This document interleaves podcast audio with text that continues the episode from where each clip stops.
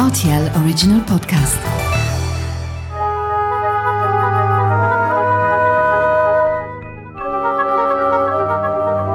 La route des vins du Luxembourg. Bonjour Arnaud Bingre. Oui, salut. Comment vas-tu? Bah écoute, euh, pas trop mal. Bon, super. Merci de me recevoir ici. On est donc au shop de Vinoteca, C'est bien ça. au niveau de la Côte d'Ache à Luxembourg. On est juste en face du théâtre, hein, c'est ça hein Euh, oui, c'est ça, autour du parking du théâtre. Et, euh, et puis bah, c'est le début de la, de la vieille ville en fait. hein. On va voir, il y a plusieurs activités. Il y a l'activité magasin, bien évidemment, où vous recevez des clients particuliers, mais pas que. Comment ça a commencé le, le vin pour toi Bah en fait, euh, alors euh, basiquement, euh, école hôtelière, euh, travail dans la, dans la belle restauration, et puis bah, forcément belle restauration, euh, sommellerie, carte des vins, etc. Et donc c'est vrai que je suis tombé dedans quand, bah, à la sortie de mes études. quoi. D'accord. Ouais. Donc dans le sud de la France, du côté d'Avignon, dans un étoilé Michelin, où, où j'étais en colocation avec le sommelier de l'étoilé.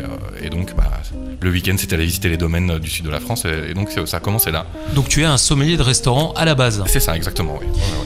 Comment ça se passe quand on doit passer finalement du, restaurant euh, au métier de, sommelier, on va dire euh, caviste hein, Parce que bon, on l'expliquera, tu as d'autres casquettes, hein, d'autres euh, activités. On a toujours ce client en contact, mais qu'est-ce qui change? Bah, pas grand chose en fait. hein. Le, métier de, dans, la sommellerie ou dans le côté caviste, c'est de défendre des vignerons. Donc que ça, que ça soit quand on est sommelier dans un restaurant et le proposer au restaurant, ou alors maintenant avec no- notre activité, c'est de les proposer à des restaurants pour que eux les proposent aux clients. Donc euh, finalement, c'est euh, c'est défendre des vignerons avant tout quoi. Alors, tes débuts dans le sud de la France, restaurant étoilé, euh, là comme ça, ça paraît compliqué. Au départ, on rame vraiment. Il faut, faut apprendre ou on apprend vraiment Ouais, sur le terrain en fait, nous on rame pas parce que je pense que quand on aime quelque chose, ça, c'est quelque chose qui vient. On n'a pas le sentiment de travailler, donc euh, euh, le vin c'est une vraie passion, c'est un, métier de passionné. euh, donc on est vraiment sur quelque chose qui, qui, qui se fait tout seul en fait, et quand on a envie, bah ça, ça roule. On va parler du magasin. Le magasin, très très belle vitrine. Quels sont les produits que vous travaillez? Vous êtes uniquement sur euh, du vin luxembourgeois ou pas que? Non, pas du tout, du tout. Alors, on a ouvert le magasin il y a 8 ans maintenant. Euh, on voulait vraiment, euh, parce qu'il n'y avait pas de, grands magasins de vin dans la capitale.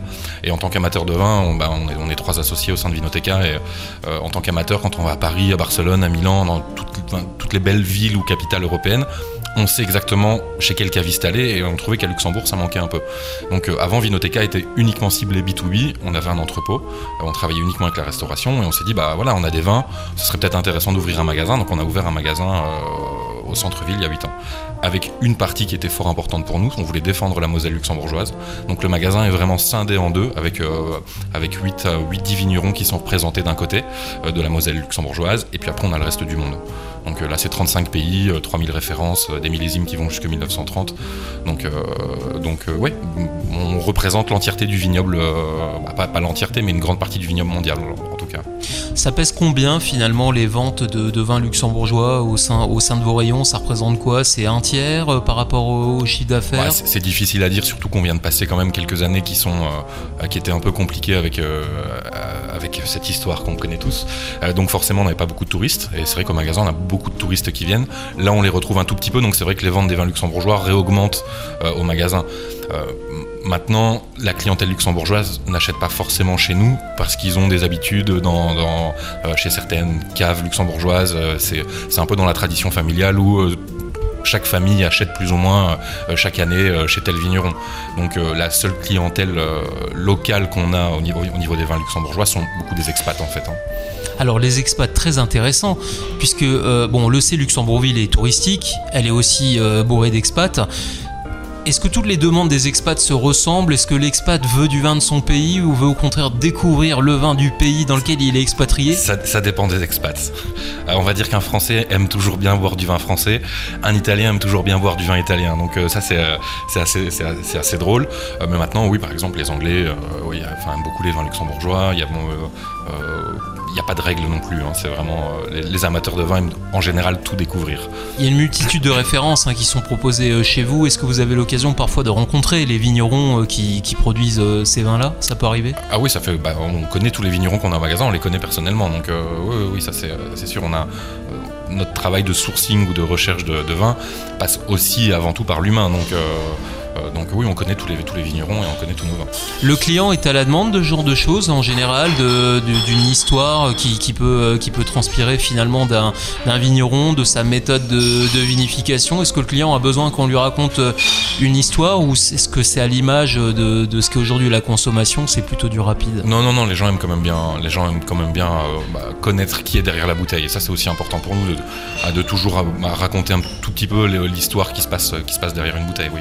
Comment tu choisis tes vins euh, au, sein, au sein de la cave? Ce sont les clients qui font la carte ou l'inverse? Non, c'est avant tout nous, mais par contre, on n'est pas non plus fermé à des demandes euh, parce que bah, on, a, beaucoup de travail, on n'est pas toujours à l'affût de tout. Mais, euh, à la base, c'est surtout nos recherches qui font euh, qu'on a sorti notre magasin. Mais si on entend de la part de clients qui, qui se passe des choses intéressantes en Grèce ou ce genre de choses, évidemment qu'on est, aussi à l'écoute de ça. hein. Comment tu vas te démarquer toi à ton niveau par rapport aux autres cavistes? Le but c'est de faire de l'original, de répondre positivement à la demande du client. Comment est-ce que vous abordez ça d'un point de vue marketing? En fait, on, a avant tout, mais vraiment c'est la première règle, on a envie que le client soit content en sortant de chez nous.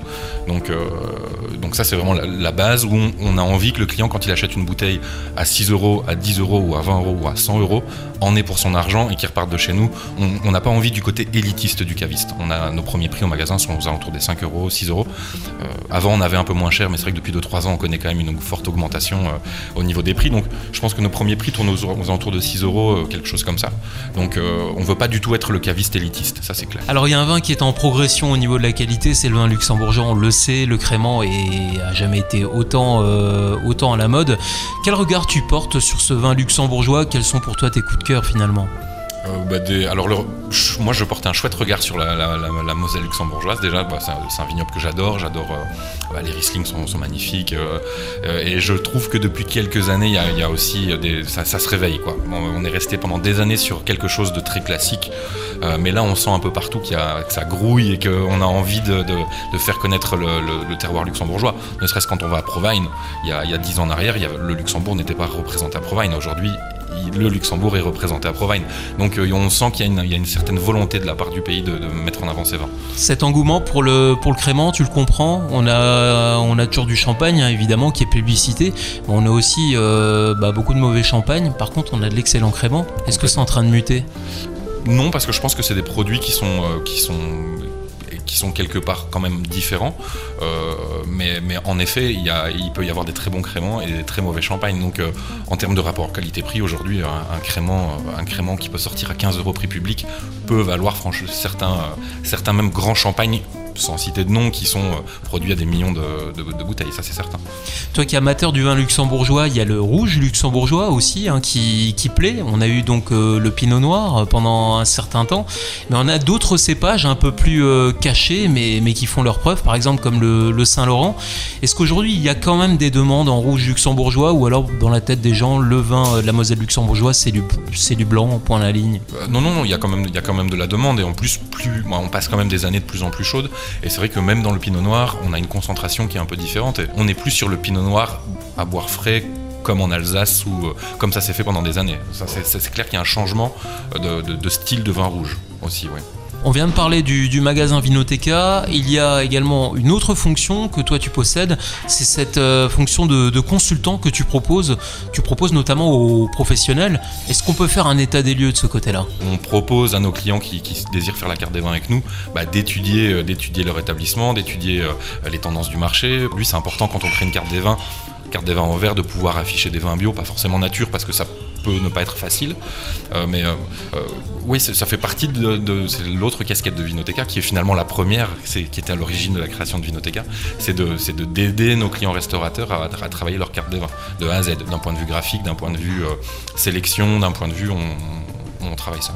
Alors comment se porte cette activité? On a l'impression qu'il n'y a plus de, de sommeliers dans les restaurants. C'est une manière de, de pallier à cette absence Complètement, les sommeliers deviennent une denrée, une denrée rare. C'est dû à Euh, quoi euh, Je sais pas, euh, je sais pas, mais c'est vrai que les, euh, bah, j'ai beaucoup, beaucoup, chaque semaine, je reçois des messages de, de- de- de mes clients qui me disent ah, tu connais pas un sommelier, tu connais pas un chef de rang. Tu... On sent que la restauration a un tout petit peu de mal à trouver du personnel et encore plus des- du personnel un peu plus pointu comme un sommelier. Il y, a, il y a un vrai bagage à avoir quand on va être sommelier.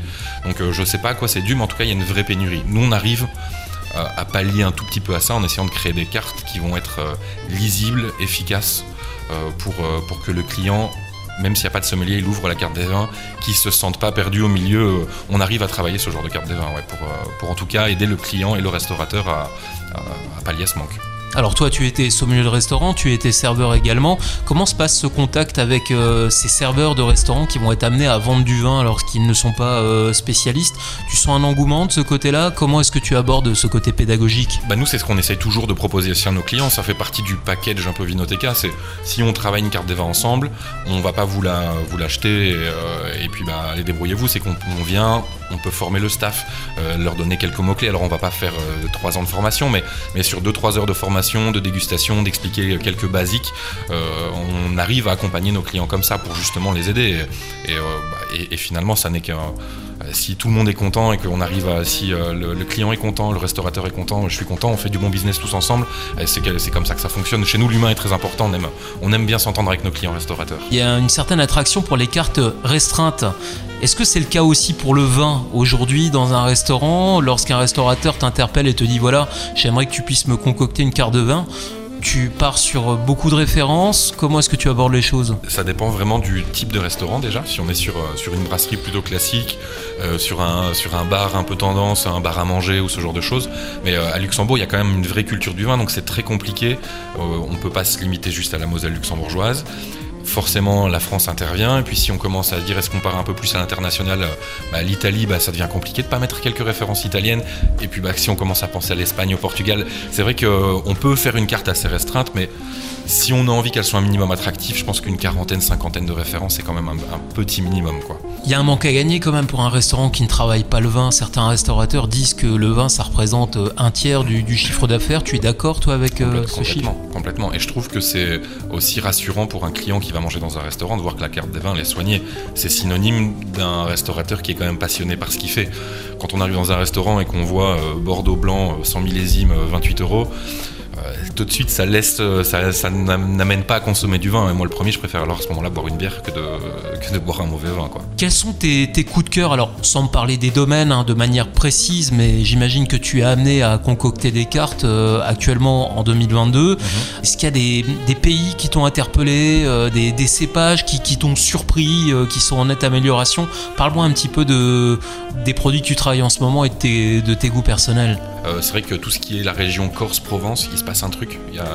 Euh, c'est resté pendant très longtemps euh, la Provence ou le, vraiment le sud de France, rosé, rosé, rosé. Le rosé, ça fonctionne. même, cette année, c'est encore pire. On voit une progression dingue avec le rosé. Mais il se passe quand même des, trucs avec des jeunes vignerons, par exemple, qui sont dans la région d'Aix-en-Provence, qui décident de ne pas faire de rosé qui ont travaillé des blancs, des rouges, alors qu'on est dans une région. Alors que le Cotodex c'est Légion. Bah, c'est ça, c'est ça. Donc euh, euh, la Corse, il se passe des trucs fabuleux où il y a un terroir qui est. Euh, bah, il, y a déjà des domaines qui sont introuvables où les vins sont cherchés dans le monde entier sur les cartes des plus beaux, les cartes des plus beaux restaurants. Donc oui, il se passe des choses. Au Portugal, il se passe aussi des choses. Dans l'Espagne, on, on, sort, en Espagne, on sort aussi tout doucement de, ces, de ce style un peu ultra concentré, ultra boisé avec des longs ailes. On recherche la finesse. C'est vraiment ce qui ressort de plus en plus, peu importe le pays, la finesse même aux États-Unis, la Californie qui a toujours été un pays où on faisait des vins ultra concentrés, etc. Là, on a rentré un domaine il y a deux ans qui est juste fabuleux, qui arrive à sortir des vins qui sont à 12,5 d'alcool, d'une buvabilité incroyable. Et donc, c'est vraiment la tendance mondiale, elle est dans, dans la, on recherche la finesse. Alors cette finesse, on la retrouve notamment dans, le vin italien aussi. On dit que c'est un des vins les, plus aboutis, quasiment toujours bon à boire, euh, quel que soit le, millésime et, le temps euh, durant lequel il est resté en cave. Euh, quelle est ton approche par rapport à cette finesse du, vin italien? bah, L'Italie, c'est vraiment compliqué parce que c'est un, pays qui est encore plus complexe que la France. On parle de, presque, enfin c'est de mémoire 21 régions viticoles, 400 cépages différents. donc même si on transpose à la France, la France est très petite, petite par rapport la, diversité euh, en Italie. On peut avoir des vins d'une finesse euh, incroyable vers le Piémont et des vins beaucoup plus concentrés euh, vers le sud et les Pouilles, etc. Donc là, il y a un hype sur le sud de l'Italie avec tous les Primitivo, les Negro Amaro, le Susumagnello, tout ça, c'est des, cépages qui sont de plus en plus demandés parce qu'il y a une certaine buvabilité. On est vraiment sur. c'est vrai qu'en Italie, on est, on est rarement déçu. On prend un, un Primitivo à 7 euros. En général, ce sera bon, quoi. On va aborder la partie internet. Vous proposez également vos, vins euh, par, l'intermédiaire de, de webshops. On sait que c'est des choses où il a fallu s'adapter, notamment durant la période du Covid. Ça a plutôt tendance à, progresser ce, genre de vente? Alors nous, on avait la chance d'avoir le webshop qui était existant bien bien avant, euh, avant le Covid donc on n'a pas été pris de, de cours. Euh, maintenant, j'ai un regard qui est un peu particulier sur, le, le web shop à Luxembourg parce, que je pense que c'est un- un petit pays et que les gens aiment la proximité des commerçants. Donc nous, c'est vrai que le, le web shop fonctionne, etc. Mais je ne sais pas si ça va se développer comme dans certains pays parce que, parce que finalement la capitale elle est euh, à 30 minutes de maximum euh, toutes les grandes, enfin toutes les villes, etc. Euh, donc les gens se déplacent quand même encore beaucoup. Et, et puis on a un métier nous en tant que caviste, pour les clients particuliers en tout cas, où ben, on, on va chez son coiffeur, on va chez son caviste, on a un rapport humain où, où bah, finalement une discussion c'est quand même un peu plus sympa euh, euh, qu'une simple commande par internet. Donc, euh, donc oui, il y a des commandes internet qui, sont là, mais est-ce que ça se développera un jour comme certains pays européens? Je ne suis pas sûr. En tout cas, vous avez un site internet sur lequel on peut retrouver, bah, évidemment, on peut vous contacter, donc aussi Oui, bien si on oui. est particulier de professionnel, hein, c'est ça. hein. Com- complètement. Et donc on, on livre en général, on est sur 24-48 heures maximum de délai de livraison. On livre partout dans le pays. La livraison est gratuite à partir de 100 euros d'achat. Donc on est vraiment sur euh, et toutes nos références sont trouvables par pays, euh, par des mots clés, par des régions, par des cépages, des millésimes. Donc euh, bien sûr que le site internet est, on, on a profité quand même de la période Covid pour le refaire et le rendre un peu plus moderne. Et donc bah donc oui, le site est le site www.vinoteca.lu est, est complètement actif. Et magasin donc que l'on retrouve en face du théâtre Luxembourgville, au niveau de la côte d'Esch, magasin Vinoteca. Merci beaucoup Arnaud Vingre, à très bientôt. Merci à toi. Bonne journée. Merci, au Au revoir.